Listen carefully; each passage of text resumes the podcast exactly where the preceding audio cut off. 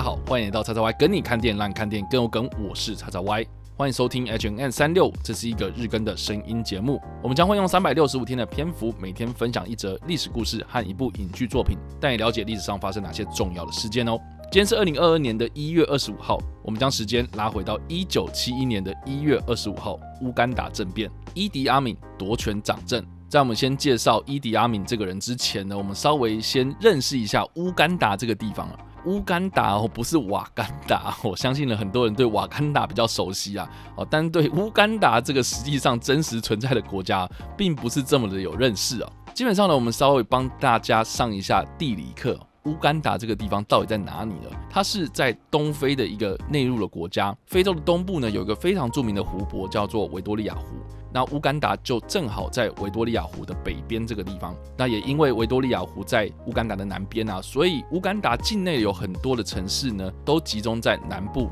的维多利亚湖湖畔。当然呢，也包括了他们的首都坎帕拉。它整个国家呢，都是坐落在东非的高原之上，平均的海拔大概是九百公尺。大家想象一下，就是说台湾的台北呢，大概是海拔二十公尺左右。那我们再往中部一点走啊，南投的平均海拔大概是一百一到一百八左右啊。所以你各位啊，大家可以想象啊，平均海拔九百公尺，应该是一个还蛮高的一个地方嘛。再加上说呢，乌干达它全境呢，大多数的地区都是在热带的气候，所以呢，乌干达这个地方非常的有趣，它是在高原之上。风景呢非常的漂亮，就是因为它虽然在热带地区呢，但是因为海拔够高哦，所以其实呢，我们印象中的非洲是非常热的。但是在这个地方呢，它的平均气温呢大约是在十五度到二十六度左右哦，就很像是欧洲夏季这种非常舒服的一个状态。再加上说呢，它这个地方呢靠近维多利亚湖，当地呢也盛产铜、锡、钨、钒这些矿产资源非常的丰富，所以在英国殖民时期的时候呢，被称。作是非洲明珠。那我们稍微回顾一下乌干达的历史啊，我们可以把时间拉回到大概十九世纪的时候呢，英国将这个地方呢纳入不列颠东非公司的管辖，并且呢，在一八九四年的时候呢，将乌干达当地最大的一个王国，也就是布干达这个地方呢纳入保护国。那当时英国他们声称的这个保护国范围呢，除了是布干达之外呢，其实也扩及到现在的乌干达全境，并且呢，在一九零七年，也就进入到二十世纪初的时候呢，也有设立了乌干达的总督，直到一九六二年的十月九号，乌干达才宣布脱离英国的统治而独立。成为了一个共和国。那在成立共和国之初呢，乌干达的内部呢其实是非常混乱哦。他们的国家内部呢大概是分裂成两大派哦，一派呢是由号称现代乌干达国父的奥伯特所领导，另外一派呢就是乌干达人民大会党。那为什么奥伯特叫做现代乌干达的国父呢？很明显，就是说乌干达独立之后呢，奥伯特他在上台之后呢，其实跟布干达的君主结盟，并且呢，在一九六一年的时候呢，获选为总理，在一九六二年的时候呢，上任，在隔一年呢，就罢免了所谓的英国的国家元首，成为乌干达独立之后的总理。那当时的布干达的国王穆特萨二世呢，则成为了总统。他在出任总理的时候呢，跟当时负责掌管军权的指挥官伊迪阿敏呢走私黄金，从中中饱私囊。结果呢，在当时乌干达的国会呢要求要去调查奥伯特跟阿敏的时候呢，奥伯特就直接废除了宪法，并且剥夺了当地五个部落的王国领导人的权利，而且还逮捕了很多的内阁成员，发动了政变。在一九六六年的时候呢，就自立为总统。奥伯特就展开了他在名义上实施社会主义的统治，成为了当时的西方世界头痛的人物。那我们刚刚有所提到，就是伊迪阿明这个人呢，在乌干达独立前后呢，他其实是跟奥伯特走得还蛮近的。他这个人到底是什么来头呢？实际上呢，他在英国殖民统治的时期呢，是担任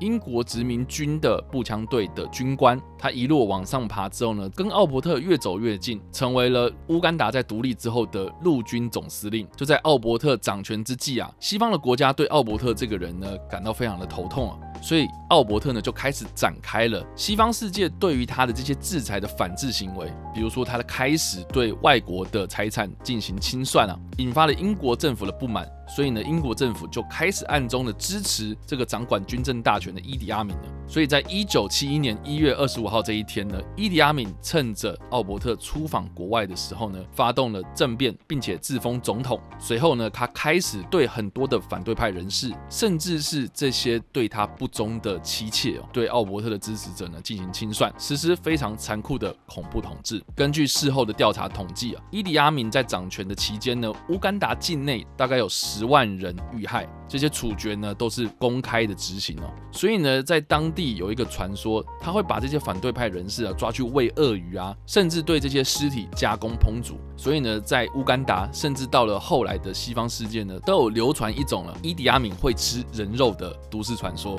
而且有些父母呢，还会吓那些半夜不睡觉的小朋友啊，就说如果你现在不睡觉的话，伊迪阿敏就要来把你抓走啊。就有点像是我们虎姑婆的民间传说，小朋友如果半夜不睡觉的话，然后谁谁谁会来把你吃掉之类的。所以伊迪阿敏呢，其实就等同于乌干达的虎姑婆的感觉哦。有一个资料我觉得非常有趣，就是说其实伊迪阿敏呢，他有一个御用的厨师叫做欧东德欧德拉。这个人呢，非常的有趣的，他其实不是乌干达人，他是在肯雅出生的卢欧族人。如果更要再扯远一点的关系的话呢，奥巴马总统的生父呢，就是来自于欧卢族这个地方。那欧东德这个人呢，他也是在乌干达还在英国殖民统治的时候呢出生，长大之后呢，他就在维多利亚湖的附近的这几个国家地区呢打拼啊，最后呢落脚在乌干达的首都坎帕拉。他在这个地方呢，取得了英国的雇主的信任，并且呢，在他的老板的指导之下呢，开始烹煮学习所谓的欧洲白人的料理。直到乌干达在一九六二年独立之后呢，他的英国老板呢，就匆匆离开了乌干达。突然失业的欧东德不知道要怎么办了，而且他是学西餐料理啊，所以他最后就到了乌干达的总理府里面工作。那当时呢，他第一任的老板呢，就是乌干达的国父，也就是奥伯特这个人。而奥伯特被阿敏政变之后呢，这个欧东德他当然就顺理成章的成为了阿敏的御用厨师。那我觉得也蛮有趣的，就是说呢，不论是奥伯特还是伊迪阿敏啊。他们两个人呢，都是在英国殖民统治底下所成长的人物哦，所以其实呢，他们一方面不喜欢英国人统治，但是他们又很喜欢英国的东西。从他们吃的这个行为之中呢，就可以观察出来，他们非常的热衷在英国的生活，而且也非常的喜欢吃这种西餐料理。再加上说呢，伊迪阿米呢，他非常的崇拜苏格兰，勇敢的抵抗大英帝国的统治哦，所以他在上台之后呢，是自称自己是苏格兰王，而且也非常喜欢收集这些英国的舶来品啊。在伊迪阿明后续的恐怖统治底下呢，欧东德他非常明白他自己的本分是什么，他就是要帮这些政变的士兵，或是他眼前的这个独裁者煮出最好吃的料理，他也要好好的保护在伙房里面跟他们一起工作的这些伙伴哦。纵使呢，欧东德他非常的害怕，但是他还是为伊迪亚敏的这些军团官兵啊准备这些所谓的总统料理。很快呢，欧东德就抓住了伊迪亚明的胃啊，就很喜欢欧东德他所做的这些料理。而且伊迪亚明他不仅是爱吃，而且他还非常贪吃哦。据欧东德的回忆哦，伊迪亚明在掌权之后呢，他会宴请很多西方的外宾，招待他们。由欧东德所煮出来的这些西方的料理。不过，对于吃人肉这件事情呢，欧东德呢，他也有特别的提过。他说呢，他用他的生命来保证哦，他在工作的时候呢，绝对没有碰过人肉，至少他自己没有吃过，也没有看过，也没有看过伊迪阿敏呢，他有吃人肉的这样的习惯。而且他在后续的访谈之中呢，就是哭着跟这些媒体的人讲，就是说呢，他知道伊迪阿敏呢做了很多的坏事，但是他真的没有看过伊迪阿敏吃过人肉。所以这些吃人肉的传说呢，其实跟伊迪阿敏的后续的一些种种的荒谬的行为，还有他的这些恐怖统治底下的这些幸存者所提到的这些事情哦，在媒体的渲染添油加醋之下呢，形成了这个所谓的吃人传说。有关伊迪亚敏他上台之后呢，有很多很有趣的故事哦，我在这边分享一两个给大家听听，我真的觉得。太奇葩了！第一个呢，就是他在一九七一年刚政变结束的时候呢，伊迪亚米呢，他就突然的访问英国，他在无预警的状态之下呢，就搭着他的专机从乌干达，然后直接飞到了英国伦敦的希斯洛机场。而且他降落之后呢，很多的媒体也是觉得说，哎，怎么这么突然，这么的莫名其妙？而是不是伊迪亚米是被英国邀请来，的他自己来的？所以后来才发现说，哦，他是不请自来的一个所谓的国事访问，而且让很多的英国官员呢非常的傻眼。据伊迪亚明的表示啊，他希望呢能够见到女王伊丽莎白二世哦。结果幸好伊丽莎白二世当时呢人还在国内哦，所以外交部就硬着头皮安排了一场伊迪亚明跟女王之间的早餐会。那当然呢，女王是非常的无奈啦哦，所以在早餐会上面呢，就还是有礼貌的就问说：“哎，总统先生啊，你这次怎么那么突然来的这个地方啊？是什么风把你吹来的嘛？”结果伊迪亚明呢就直接大笑，就回应他说：“女王陛下，我是来买东西啦吼，像我这种。”体格壮硕的人呐，我在乌干达怎么可能找到这种十四号大尺寸的皮鞋啊？所以经过这些媒体的报道之下，哦，这个买皮鞋的说法哦，成为了这个西方世界的笑话。但是实际上呢，后来有人调查指出，这一次他无预警的访问英国的动作呢，其实是想要购买英国当时最新的猎鹰式战斗机啊。毕竟伊迪阿敏的政变呢，是英国政府他暗中支持的嘛，所以照理来讲呢，西方列强应该是要给乌干达他们这些最新的武器嘛。所以这个到伦敦买皮鞋的这个说法呢，哦。实际上呢，他的台面下是乌干达他们想要逼着英国的那个谈判军售的目的啊，而且更有趣的是呢，伊迪阿敏呢，他不只是找英国要买这些飞机啊，他同时呢也问了法国、以色列，还逼着这个法国的达索公司，就是说呢，你们要把那个幻象机卖给我，反正我们乌干达有钱嘛，只是我砸这些钱给你们，你们要不要？你们要不要卖嘛？你到底有没有卖这样子的感觉？而且伊迪阿敏为什么急着要买空军的这些战备呢？等一下呢，我们可以就提到了另外一场战争呢，其实就可以看出来，就是说伊迪阿敏这个人啊，他到底心里面是盘算着什么样的计划。那另外一件事情，我觉得也值得一提的啊，就是说在一九七六年的时候呢，伊迪阿敏他掌政期间呢，其实是跟利比亚的格达费这个军事狂人哦，非常的麻吉啊。而且呢，跟利比亚结盟，而且他们两个人呢，还为了要报复以色列啊，所以呢，就公开支持了巴勒斯坦解放组织的恐怖行动啊。当时乌干达恩德培机场呢，发生了一场震惊全世界的劫机事件哦。当时的法国航空一三九号班机呢，被德国的赤军还有巴勒斯坦解放组织呢挟持，这些恐怖分子呢，就要求机场方呢要帮他们加油，他们要前往下一个地方。结果乌干达这边呢是不给他们加油了，所以就双方僵持在那里。那实际上后来呢，也被发现说呢，伊迪亚敏跟格达费呢，其实是配合恐怖分子作秀啊，在双方的交涉之下呢，伊迪亚敏他成功的说服了这些恐怖分子，将这些人质所释放，并且呢，这些人质呢就顺利的被送出了乌干达国境之外啊。当时的以色列呢也是非常猛啊。因为这个里面的乘客人有蛮多都是以色列人哦，所以他们还派出了特种部队，直接秘密突袭了乌干达。当时这群特种部队呢，还把一个非常高级的车辆哦，给伪装成伊迪亚敏的坐车，开着这个伪装的坐车呢，就直接杀到这些恐怖分子面前哦，把这些恐怖分子给干掉，所以史称恩德培行动。那在恩德培行动之后呢，其实让原本计划好要来做这场秀的伊迪亚敏呢，非常的不爽啊，而且呢，也是当地的肯亚线人呢，帮助以色列他们才完成了这个情报的任务啊，所以伊迪阿敏他为了要报复呢，又屠杀了在乌干达境内的肯亚人。总计两百多在乌干达的肯亚人呢死亡，并且呢有三千多人呢逃离乌干达。